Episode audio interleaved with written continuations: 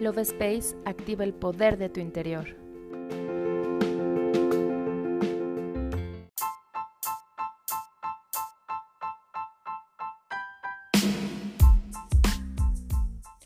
Hola, mi nombre es Cari y estoy muy feliz de estar nuevamente en un episodio más del podcast Love Space.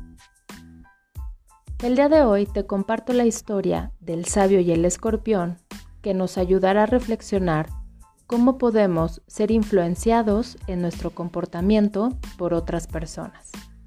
¿Estás listo para escucharla? Comenzamos.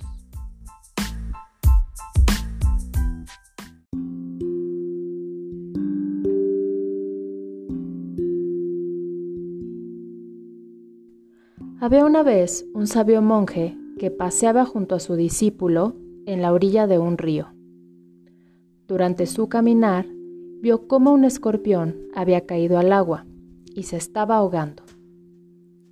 Tomó la decisión de salvarlo sacándolo del agua, pero una vez en su mano, el animal le picó. El dolor hizo que el monje soltara al escorpión y volvió a caer al agua. El sabio volvió a intentar sacarlo, pero de nuevo el animal le picó, provocando que le dejara caer. Ello ocurrió una tercera vez. El discípulo del monje, preocupado, le preguntó por qué continuaba haciéndolo si el animal siempre le picaba. El monje, sonriendo, le respondió,